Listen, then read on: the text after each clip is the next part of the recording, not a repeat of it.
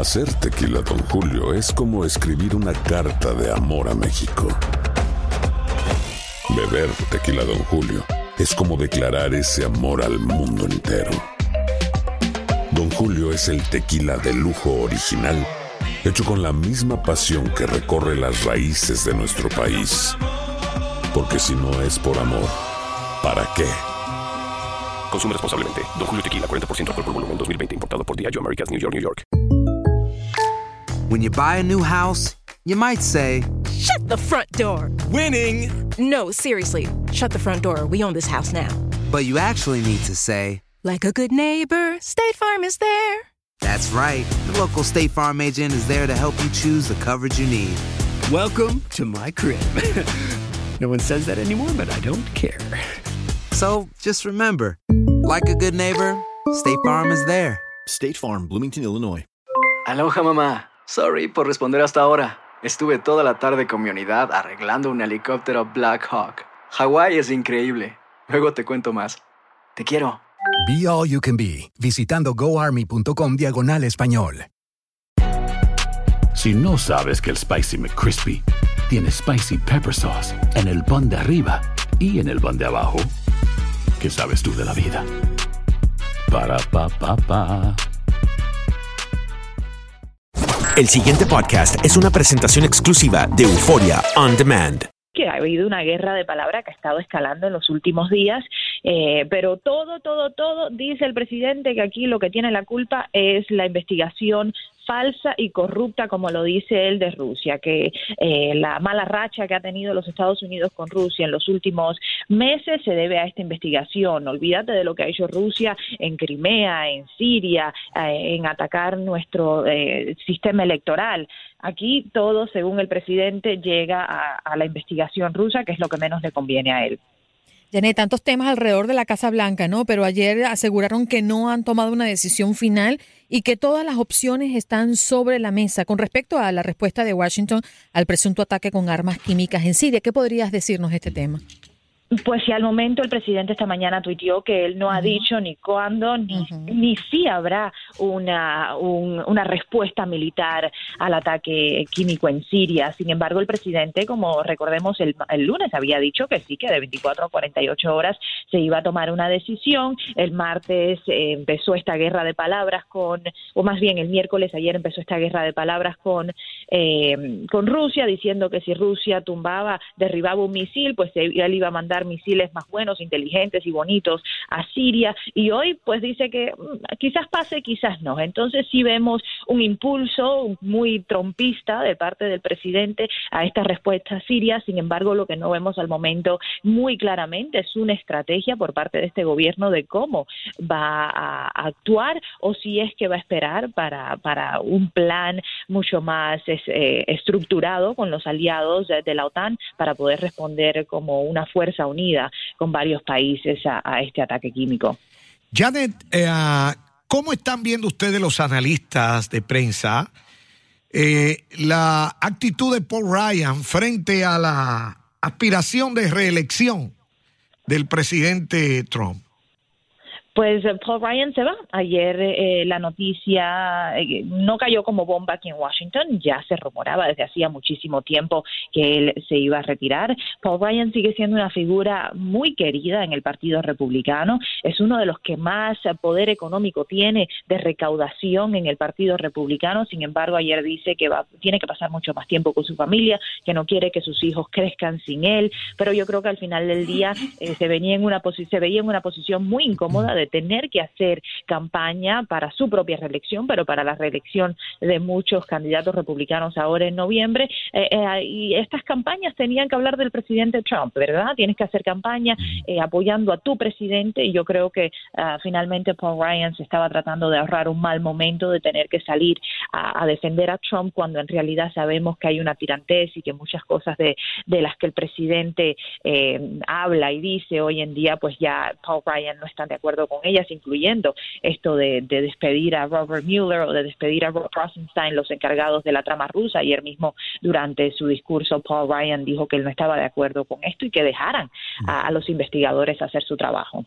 En algún momento se ha rumorado que Porque hay algunos críticos que están diciendo que Paul Ryan se retira simplemente porque eh, ve un futuro no muy cierto para los republicanos en las próximas elecciones en noviembre y que él entonces estaría fuera de liderazgo. Del liderazgo, exacto. Y entonces Claro que por que eso sí, es que se está yo- yendo ahora. También es otra razón. Si el, eh, si los republicanos pierden la Cámara en noviembre, eh, que todavía muchos dicen que no, a lo mejor no pase porque tienen un margen mucho más amplio que en el Senado. El Senado sí puede que lo pierdan mucho más fácilmente. Pero si pierde la Cámara, pierde el liderazgo. Y si pierde el liderazgo, pues ya no tiene el poderío que tiene en este momento de mandar y de imponer en el Congreso de los Estados Unidos. Janet, eh, Trump salió diciendo por allí que todo está tranquilo en la Casa Blanca. ¿Tú qué balance le das a la Casa Blanca ahora? Tranquilo, no que va. Eh, mira, yo creo que, que en un final el presidente está tratando de, de- de pintar una óptica que, que no existe. La verdad es que eh, entre un despido, el, el que se va, el que viene, eh, todo lo que está sucediendo fuera de la Casa Blanca que impacta a la Casa Blanca, como el allanamiento de la casa y el hotel, eh, del hotel y la oficina del abogado principal del presidente Michael Cohen, lo que está sucediendo con Siria. La verdad que hay una serie de situaciones eh, que este presidente no quisiera que, que- que fueran y que trata de evitar. Y ahora yo creo que lo más alarmante de la semana, si tuviéramos que resumir la semana, yo creo que lo más alarmante es lo que dice la secretaria de prensa el martes, de que es que el presidente cree que él tiene la autoridad de despedir a Robert Mueller, el fiscal eh, especial de la trama rusa, y sabemos, hablando con expertos legales, que esto sería un suicidio político para, para esta administración si es que el presidente llega a, a hacer, a dar pasos eh, que no le pertenecen a través de la ley para despedir a, a Robert Mueller. Ok, pero, pero ¿qué pasaría si se despidiera a, a Mueller? ¿Qué podría ¿Qué pasa? pasar? Yo creo que es una crisis constitucional. Que eh, aquí yo creo que si se despide a Mueller, el Congreso tiene que actuar. El- muchos en el Congreso, incluyendo republicanos, le están pidiendo al presidente que no tome esta decisión, que no despida a Mueller, porque ya no se van a poder eh, eh, hace- hacer a un lado, ya van a tener que, que de alguna manera responder a, a esta crisis constitucional. ¿Cómo lo harían? Pues no, no nos queda muy claro. El presidente tendría que despedir, si quiere hacerlo legalmente, tendría que despedir al segundo en comando en el Departamento de Justicia y de ahí buscar a alguien en el Departamento de Justicia que esté dispuesto a despedir a Mueller. Si no, si lo hace directamente, pues tendría que buscar algunos elementos eh, legales muy oscuros, la verdad que no se usan, eh, que no se usan para poder despedir a Mueller, porque expertos legales dicen que el presidente en realidad no tiene el derecho directo de hacerlo. Entonces el Congreso tendría que actuar, tendría que ponerle algún tipo de frenos al mandatario y, bien- y- y si bien a lo mejor eh, pues eh, decirle al Departamento de Justicia que tiene que continuar esta investigación independientemente si, está Mueller o no. En Buenos Días América estamos hablando con Janet Rodríguez, corresponsal de Univisión en la Casa Blanca. Janet, algo que tiene que ver eh, no tanto con, la política local, pero con la seguridad mundial. Eh, por primera vez, si ocurre algo en Siria y el presidente Trump decide atacar al gobierno de Assad, pues prim- por primera vez puede que mueran soldados rusos en esos ataques. ¿Hasta qué punto tú crees que la seguridad mundial eh, o la, la probabilidad de un conflicto a nivel mundial se desarrolle si eso ocurre?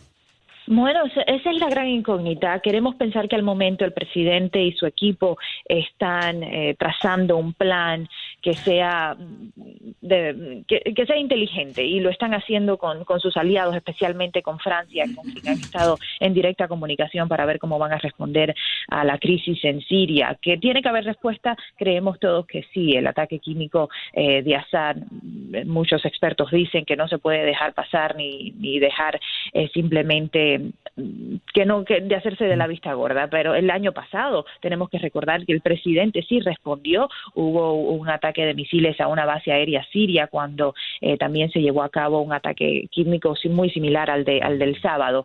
Así que tiene que haber una respuesta. ¿Cómo? ¿Cuándo? No sabemos. El mismo presidente no pareciera tener una, una vía firme a cómo va a responder. Entonces, estamos todos a la expectativa de si lo va a hacer solo, como lo hizo el año pasado, de si va a actuar con sus aliados eh, de la OTAN o si simplemente va a dejar que, que esto pase por desapercibido y que Assad continúe eh, con sus maniobras. Pero en Washington, ¿tú notas alguna tensión? ¿Notas preocupación?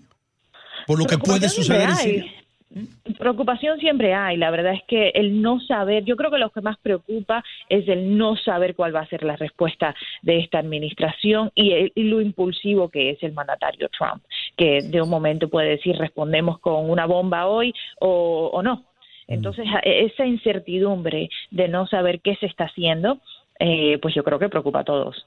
Janet, eh, tus redes sociales, tus enlaces, cómo se pueden comunicar contigo o saber más acerca de lo, lo que tú estás haciendo allá en, en términos de cobertura. Claro que sí, en eh, Twitter, que es donde mm, me, me, pueden seguir y nos informamos de todo lo que está haciendo Trump, es arroba a Jan Rodríguez TV, así que ahí podemos estar conectados. Una vez más, muchísimas gracias por eh, tan brillante intervención. Gracias.